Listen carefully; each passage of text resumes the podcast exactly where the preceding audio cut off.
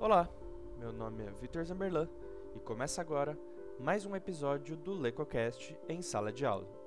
Esse é um projeto realizado em parceria com os alunos do primeiro ano do curso de jornalismo da Unesp sobre a temática Jornalismo e Tecnologia, desenvolvidos durante a disciplina Jornalismo, Tecnologia e Conhecimento. Lembrando que o LecoCast é um produto Lecotec, lançado quinzenalmente às quintas-feiras e organizado por temáticas semestrais. Por fim, só mais um último recado. Atualizamos o endereço do site do Lecotec. Você pode ficar por dentro de outros conteúdos sobre comunicação, tecnologia, inovação e criatividade no site do Lecotec, agora no endereço www.lecotec.faac.unesp.br. Fiquem agora com o quarto episódio da série LecoCast em sala de aula e até a próxima. Olá, sejam bem-vindos ao LecoCast, o podcast de divulgação científica do Laboratório de Estudo em Comunicação, Tecnologia, Educação e Criatividade. Este projeto é uma parceria entre o LecoCast, do Laboratório de Estudos em Comunicação, Tecnologia, Educação e Criatividade, e as turmas do primeiro ano de jornalismo da Unesp, da disciplina de Jornalismo, Tecnologia e Conhecimento, ministrada pelo professor associado Juliano Maurício de Carvalho. Eu sou Ana Laura, estudante do primeiro ano de jornalismo pela Unesp, e para a execução desse podcast, contamos com a ajuda de Larissa Guimani, Cole Oliveira, Guilherme Berto, Jennifer Molina, Matheus Tonon, Enzo Botassi e Marcela Teixeira. Sejam todos bem-vindos. Eu sou Guilherme Berto e hoje conversaremos um pouco sobre o papel do jornalismo cidadão nos tempos atuais e seus principais desafios. No episódio de hoje, iremos ressaltar o trabalho jornalístico que tem como foco a atuação política local, tendo como referência o estudo do autor Juarez Tadeu de Paula Xavier, Jornalismo Cidadão e o Protagonismo Político Local, as experiências dos jornais Voz Liceia e Portal Participe.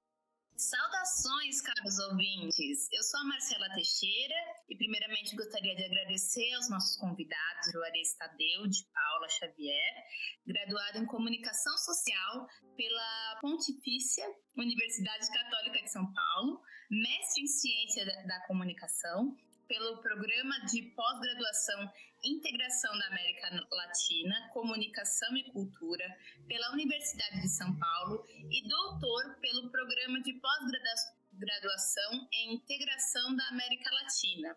Comunicação e Cultura da Universidade de São Paulo e atualmente é professor assistente doutor da Universidade Estadual Paulista Júlio de Mesquita Filho tem experiência na área de comunicação, com ênfase em jornalismo especializado, atuando principalmente nos seguintes temas: economia criativa, afrodescendentes, racismo, etnocídio, fundamentos do jornalismo, jornalismo especializado e educação para a diversidade. E Caroline Cavalheiros Campos, estudante do quinto semestre de jornalismo pela Unesp e coordenadora da edição do jornal Voz do Niceia.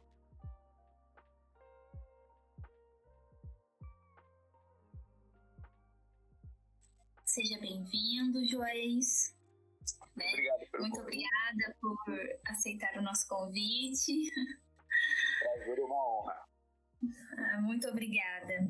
E começando a nossa entrevista, eu gostaria de perguntar o que motivou a realização do estudo sobre a atuação local do jornalismo cidadão? Eu tenho trabalhado há um certo tempo com o conceito de mídia radical. Mídia radical é uma mídia que, que surge é, no contexto social para questionar o status quo econômico, político, social, cultural de uma determinada cidade, é, o estado ou país.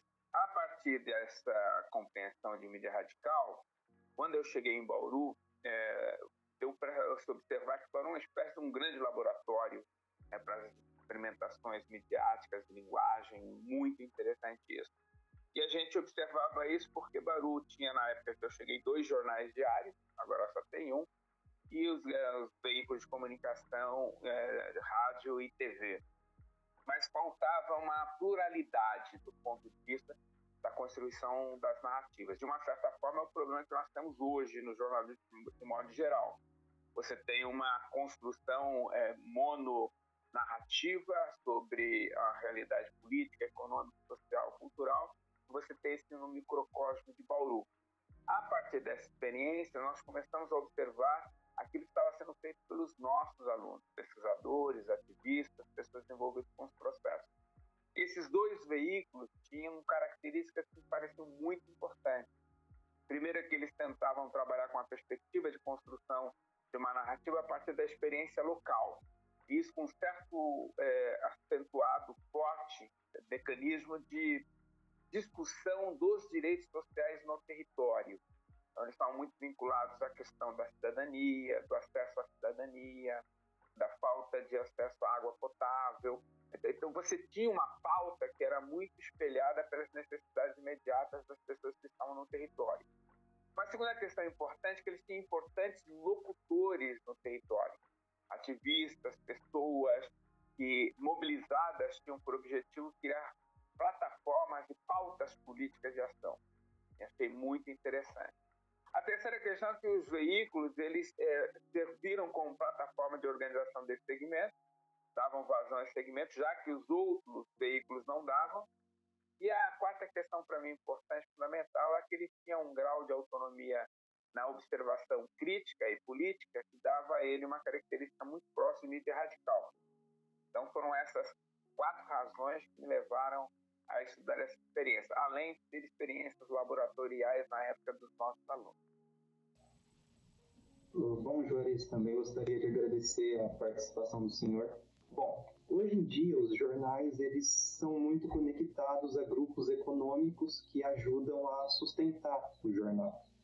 Eu gostaria de saber se é possível confiar nesses meios de comunicação, sabendo que muitas vezes existem fronteiras entre opinião, informação e publicidade. Eu, eu acho o seguinte, Guilherme, é, a, a observação que você faz é muito importante. Você tem três possibilidades para responder. Uma seria a perversidade. Não, não é possível confiar nesses veículos, por eles têm, têm fortes traços de é, interesse de classe social. É, não seria possível. Já que muitos dos bilionários brasileiros estão diretamente vinculados aos veículos ou então aos mecanismos de financiamento desses meios de comunicação. Uma outra forma seria é, a partir de uma fabulação. Os veículos têm é, os critérios da isenção, neutralidade e imparcialidade, portanto, eles têm credibilidade suficiente para que a gente possa confiar nos seus conteúdos. Mas eu quero trabalhar com a questão da possibilidade, né, de quem é, passou por meio de comunicação e compreende isso eles são plataformas que não são é, monotemática ou monolíticas. Os meios de comunicação eles têm um processo muito grande de disputas, micro disputas nas narrativas, nos textos. É impossível um editor ler todo o material que está na sua, na sua editoria e controlar milimetricamente aquilo que é, que é produzido. Então você tem uma margem possível de, de produção com um certo grau de autonomia. Entretanto, o que é importante é a gente fazer a avaliação mais macroambiental das condições desses veículos. Lamentavelmente, no Brasil, nós temos um modelo de, de jornalismo que foi pautado já em 1808 com a fundação da Gazeta do Rio de Janeiro e também do Correio Brasiliense, de você ter um, um veículo que fosse dirigido para minoria. Era uma minoria escolarizada, já que a sociedade era profundamente escravizada, e nós não saímos disso. Nós ainda produzimos conteúdo jornalístico para minoria. Então você tem hoje uma população de quase 210 milhões de pessoas e uma, um, uma tiragem diária de jornal, juntando todos os jornais do Brasil, os jornais do Brasil, de todos os estados, que talvez não chegue a 3 milhões. Né? Para se ter uma ideia, o único jornal do Japão, a Saishimbu, tinha produção é, até cinco anos atrás de quase 11 milhões de exemplares por dia. Então você tem um modelo de negócio que ele está pautado em fazer é, a cobertura do interesse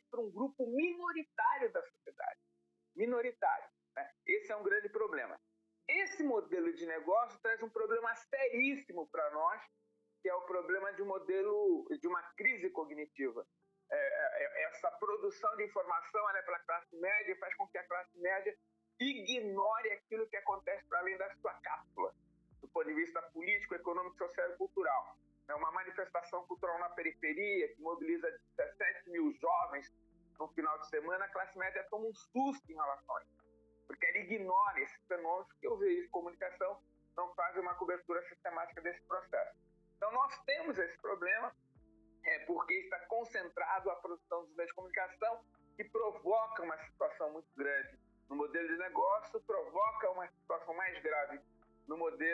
cognitivo de observação do jornalismo e vai se retroalimentando. Então, como é que a gente pode lidar com isso? Os jornais eles não podem se descolar totalmente da realidade há um, um, jornalista, pesquisador, na minha opinião, um dos mais importantes da história política do Brasil, chamado Adelmo Genro Filho, lamentavelmente morreu muito jovem, que ele observava um fenômeno importante. Não é possível você tirar totalmente o valor de uso e o valor de troca de um determinado veículo de comunicação. Os jornais eles precisam ter proximidade e dar respostas concretas a problemas estruturais da sociedade. Por isso eles não podem se deslocar totalmente da realidade. Então, nós temos uma brecha possível de discussão, de debate, de interpretação, desde que nós tenhamos acesso a outras informações. Por isso, a informação do jornalismo cidadão, do jornalismo sindical, da mídia radical, ajuda você a ter subsensores para poder observar criticamente o conteúdo do jornal. Então, dizendo com possibilidade, parte considerável daquilo que é construído tem um viés de classe muito forte, que a gente precisa duvidar, mas parte fundamental do jornalismo corresponde a uma realidade factual que nos permite compreender tal realidade, porque é impossível o jornal sobreviver, em especial o jornal profissional de mercado, se ele não tiver pelo menos um espelhamento da realidade. Por isso que é importante a opinião, a pluralidade de fontes, a pluralidade de veículos, a pluralidade de pauta para que a gente possa ter é, capacidade de fazer uma visão crítica sobre jornalismo mercadológico. Né? Isso é fundamental, decisivo. Por isso, a liberdade do Estado democrático de direito e por isso a reivindicação de uma esfera pública democrática é franqueada para todas as correntes de opinião do Brasil. Gostaria de reforçar novamente, Juarez, obrigada pela sua participação. Gostei muito das suas respostas. É... Mas a pergunta que eu tenho para te fazer é, relacionada à tecnologia. De que forma as novas tecnologias digitais elas contribuem para a retomada da natureza política e pedagógica do jornalismo? Fator novo importante nas tecnologias. Né? Eu a idade de vocês, que estava conversando na atividade profissional de jornalismo, todo o mecanismo tecnológico era muito concentrado, extremamente concentrado. Para você poder fazer um jornal impresso, por exemplo, era uma loucura. Né? Fazer um, um, um, alguma coisa parecida com o que vocês estão fazendo agora, de podcast, seria praticamente possível. É, um audiovisual seria extremamente difícil, complicado. Há uma situação que me parece bastante importante. As tecnologias digitais, elas permitiram o surgimento de um fenômeno fundamental, na minha opinião, que vai definir uh, o perfil do jornalismo para os próximos anos. Foi a constituição, da possibilidade da constituição de uma, de uma redação virtual e desterritorializada. A redação é talvez a mais importante invenção do jornalismo, a invenção do século XIX, extremamente importante, e a redação ela permitiu a concentração de uma base de captação de dados num único espaço, tendo a possibilidade de você fazer é, é, a captação, a edição e a difusão de informação a partir de um único espaço de produção de informação. Com a tecnologia atual, com essa desterritorialização e essa é, virtualização, faz com que parte dessa tecnologia possa ser obtida pelos segmentos sociais em condições de vulnerabilidade. É o caso, por exemplo, que acontece com os movimentos sociais que produzem hoje conteúdo. É mais ou menos o que nós estamos fazendo aqui agora. Era impossível fazer isso há 30 anos. Mas hoje é possível você fazer isso, fazer uma investigação jornalística conjunta, produzir um texto conjunto, ampliar a capacidade de observação dos pontos de vista. Então, você tem hoje uma possibilidade de construção de narrativas jornalísticas muito mais eficiente que nós tínhamos antes E graças a um fator importante para uma política pública da construção dos centros é, de comunicação tecnológica, feitas pelo governo é, é, Luiz Inácio Lula da Silva, que criou os pontos de cultura e os pontões de cultura, essa tecnologia acabou se capilarizando no território. Né? E vocês e nós nos apropriamos dessa tecnologia e hoje temos muito mais condições de produção de conteúdo do que nós tínhamos há 20, 30 ou 40 anos atrás. Então, esse fator, eu acho que ele é determinante para a construção e possibilidade de novas narrativas jornalísticas. Acho que é fundamental isso. Eu acredito que a apropriação dessa tecnologia, que eu estou chamando de exoesqueleto digital, porque são vários desses núcleos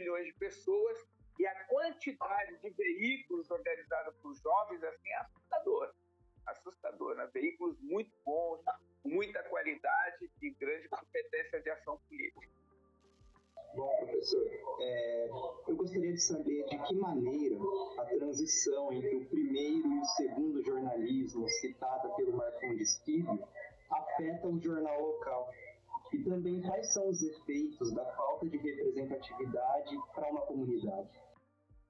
Esse é um fator importante que a gente tem que observar. As categorias observadas pelo Marcondes né, se baseiam na reflexão feita é, é, é, é pelo jornalismo é, mundial e, na minha opinião, elas não se aplicam ao Brasil né, como mecanismo prático. Elas servem como referência, foi utilizada por ele, para a gente pensar o conjunto do jornalismo. Mas, por exemplo, o Brasil não constituiu o seu jornalismo a partir de uma esfera pública. Né? Não aconteceu isso como aconteceu na Europa. Você pega a experiência francesa em especial, você tinha no período anterior à Revolução Francesa um teatro de debate político que ocupava esfera pública a partir das perspectivas de superação daquele modelo de organização do Estado. No Brasil nós tivemos isso. Como chega o jornalismo no Brasil? Em 1808, o príncipe regente Dom João funda um jornal chamado Gazeta do Rio de Janeiro que inaugura o fake news no Brasil. Né? O jornal não tinha absolutamente nada é, de cobertura factual sobre a realidade do Rio de Janeiro. Não tinha isso. E um aspecto importante, o próprio Correio Brasiliense, que também é de 1808, do Hipólito da Costa, era feito é, na Grã-Bretanha, na Inglaterra, e chegava no Brasil com um mês de, de, diferença. Então era diferente da experiência que nós tivemos do, do, do período pré-jornalístico você tinha um debate político acentuado na esfera pública, criou uma esfera pública que faz esse debate político. Nós não tivemos isso. Nessa fase de transição, que você passa a ter um aspecto mais mercadológico, esse valor de uso do jornal, ele é, na Europa ele vai tendo um valor de troca. Né? Você deixa de ter um jornal mais ativista, militante, e passa a ter um jornal que vai vender espaço publicitário para sobreviver, até para manter a grande revolução do jornalismo, que é a redação. Nós não tivemos isso no Brasil. Durante muito tempo, o jornal foi bancado por grupos específicos e de interesses específicos. Se você pega os jornais no Brasil, é, é, no século XIX, eles têm uma bandeira, atingida aquela bandeira, eles acabam. Né? Então, edições muito pequenas. O, o, o Diário Carioca, a Gazeta do Rio de Janeiro e o Correio Brasiliense, eles começam em 1808 e em 1821, 22 eles acabam, porque obtém-se a independência. Não é um problema sério que nós temos. Duvido que ainda hoje nós tenhamos propriamente um, um jornal que tenha de fato é, é, é uma ancoração absoluta, absoluta no valor de troca do veículo. Né? É, eu acho que a gente ainda tem dificuldade em lidar com isso, porque nossas tiragens são muito pequenas. Elas não, elas não sustentam, por exemplo, o jornal impresso, é, é, a partir dessa perspectiva, a construção é, de uma base financeira necessária para que ela possa é, se desenvolver. Vamos pegar a Folha de São Paulo, o jornal com maior tiragem no Brasil. Se não é o interesse político do grupo Folha, talvez a Folha de São Paulo não teria condições de manter como se mantém. Vamos pegar o Globo, faz parte de um conglomerado. Vamos pegar o valor econômico, que faz parte da associação de dois conglomerados. Vamos pegar o Estado de São Paulo, que praticamente não pertence mais à família Mesquita. Então, nós não temos no Brasil, é, é, penso eu, as mesmas condições apontadas por Habermas quando ele faz esse estudo da esfera pública e da aplicação dos conceitos no Brasil. Eu acho que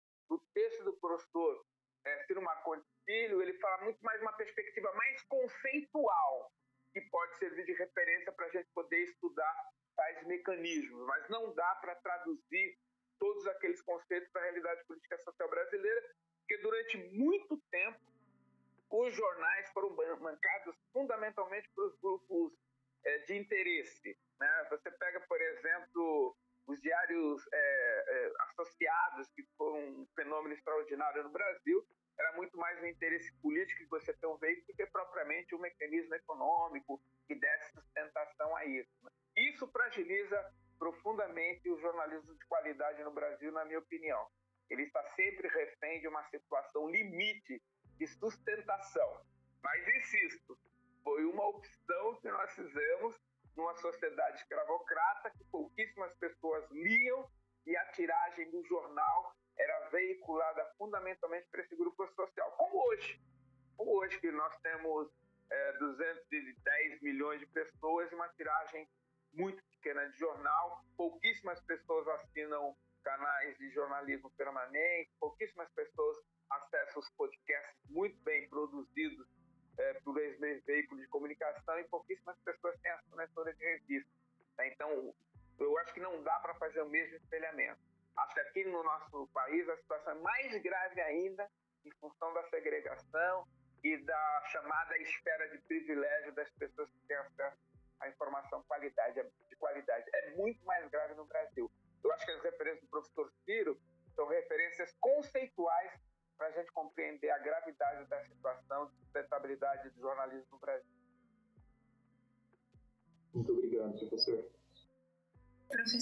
muito obrigada. Puxando um pouco, voltando para as, redes sociais, eu queria pra, é, perguntar que hoje é muito importante que ele tenha uma conexão com as redes sociais e com a internet. Eu queria que o senhor me dissesse quais as vantagens que você enxerga nessa conexão e quais as desvantagens trazidas pelas desvantagens, né? Elas ainda não são universais o suficiente para que todas as pessoas possam acessar. Né? Nós temos no Brasil uma replicação da desigualdade tangível no universo virtual. É, o apartheid que nós temos na sociedade brasileira se reproduz também na dimensão é, digital. Né? Você não tem, por exemplo, conexão é, em tempo real nas periferias. Então, o Brasil vai entrar agora no leilão para poder adotar a tecnologia mais avançada, que é o 5G. Então, você é, é, não pode criar uma fabulação em relação a isso. É, o ideal é que você possa ter uma sociedade conectada que permita as pessoas terem acesso. Ainda nós não temos isso. Os dados mostram que o acesso ainda à rede, à rede mundial de computadores é pequeno. Né? Qual que é a vantagem que me parece importante? Dá para nós a possibilidade de avançarmos nas experimentações. Né? Nós precisamos nos apropriar melhor dessas tecnologias para experimentar mais, experimentar mais. Né? Com a turma é, do sétimo semestre, que, que eu, tenho, estou tendo a possibilidade de trabalhar agora, nós estamos tentando discutir como é que nós podemos produzir é, jornalismo com essas características singular, particular e universal no TikTok, né, que é um período muito curtinho. Você precisa entrar, antecipar, documentar e encerrar forma global. É, é óbvio que é uma experimentação. Essas experimentações podem ser importantes né, para o desenvolvimento de um jornalismo muito mais efetivo. Eu tenho gostado muito da experiência dos podcasts. Né, eu, eu acesso um, um número grande de podcasts o dia inteiro. Né? Então, por exemplo, eu gosto do assunto, acho muito legal como eles trabalham, gosto de papo de política, mas também gosto daqueles que estão sendo né? É uma experiência, por exemplo, do podcast do, do Mano Brown, chamado Mano a Mano. É um espetáculo. É um espetáculo do ponto de vista da informação. É, deu um furo espetacular que entrevistou o ex-presidente Lula recentemente. Então, eu acho que essas experimentações elas precisam ser feitas. E nós, jornalistas, intelectualmente, tecnicamente, conceitualmente, epistemologicamente formados para isso, temos condições de potencializar muito mais essas ferramentas. Eu acho que nós precisamos nos apropriar dessas ferramentas, submetendo a uma análise crítica experimentá-las para ver como elas podem, de fato, atingir o objetivo de ter uma produção de informação de muita qualidade. Eu gosto muito dessas práticas experimentais, por isso que eu gosto muito de observar o que a mídia ninja está fazendo, o que nós, jornalistas livres, estamos fazendo. Eu acho que é fundamental a gente ter hoje uma coisa que não tinha no passado, a possibilidade da experimentação. Era muito difícil você experimentar na produção de um audiovisual, de um programa de rádio, de um jornal, de uma revista mas é possível você fazer essas experimentações. Então, acho que é necessário se apropriar dessas tecnologias e experimentar para que ela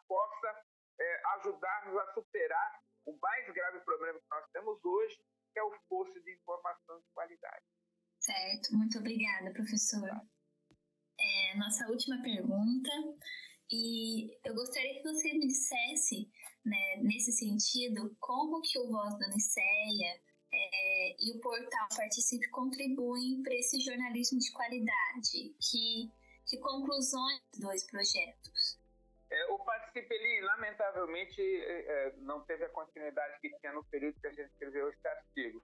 Mas eu dou sempre um exemplo. Né? Eu lembro que o editor do, do Participe, em determinado momento, me ligou de madrugada: Juarez, Juarez, a polícia está querendo me prender. Eu falei: ótimo, então você está fazendo um bom trabalho jornalístico. Né?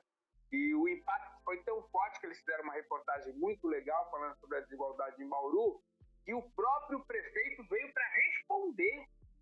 O prefeito veio para responder uma reportagem que eles fizeram, que eu achei isso maravilhoso. Né? Então, provocou mudanças. Então, mostra que é possível você ter um jornalismo de qualidade que provoque mudanças. Né? O Voz Unisteia, ele é um exercício que ele cumpre uma primeira função, né? de levantar as pautas fundamentais daquela comunidade.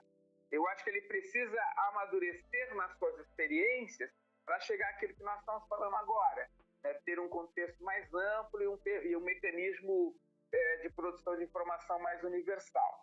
Mas isso é possível de ser feito, porque nós estamos num processo experimental.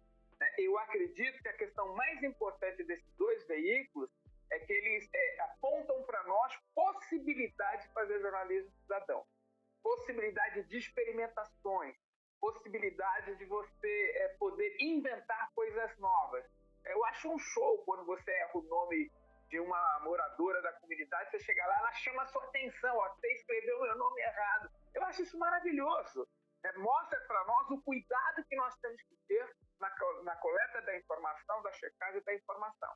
Então, o que eu acho mais importante nesses dois veículos não foram é, os resultados que eles obtiveram. O que eu acho mais importante é que eles são, eles são possibilidades de experimentação laboratorial junto a uma comunidade concreta que nós temos que nos debruçar sobre eles. Eu acho que nós poderíamos aproveitar essa oportunidade de voltar a esses veículos e estudar o que eles fizeram para que a gente possa, na medida do possível, criar um jornalismo cidadão que, de fato, isso é fundamental, ajude a modificar a vida da população local. Ajude a modificar. Não porque é um planejamento que vai do poder público para poder dar mais é, mobilidade para os moradores do condomínio. São as mudanças que nós estamos vendo lá. Acho que tem que ser uma necessidade da comunidade que precisa trabalhar, que precisa se divertir, que precisa circular na cidade. E não tem isso. Final de semana o Unicef fica isolado. Né? Não tem um ponto de ônibus no Unisteia, por exemplo, né? que dificulta muito a locomoção, a locomoção das pessoas no final de semana.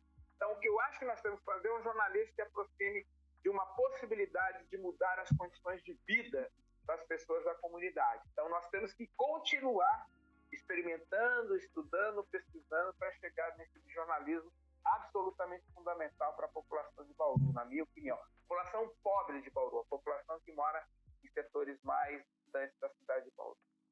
Verdade, professor. essas pessoas precisam ser ouvidas, né? Elas existem, né? Dado importante, na medida que a gente vai ouvi-las e que elas falem o que elas querem falar, elas mudam a realidade delas. É, isso acho que é fundamental, né? fazendo uma, uma, um paralelo com, com o grande Paulo Freire, que fez aniversário na semana passada, né? o jornalismo não muda o mundo, mas o jornalismo pode mudar as pessoas que poderão mudar o mundo. É essa obsessão que nós temos que ter, é mudar pessoas para que elas possam provocar mudanças no mundo. Esse é o sonho que eu tenho desde que eu me encantei pelo jornalismo, me apaixonei pelo jornalismo no, no final, na metade dos anos 70, quando eu fui trabalhar numa banca de jornal. Fiquei maravilhado com o jornalismo, uma revista chamada Realidade, uma jornal, revista linda, eu lia e ela me deu um letramento político importante. Então, essa dimensão política do jornalismo nós temos que recuperar.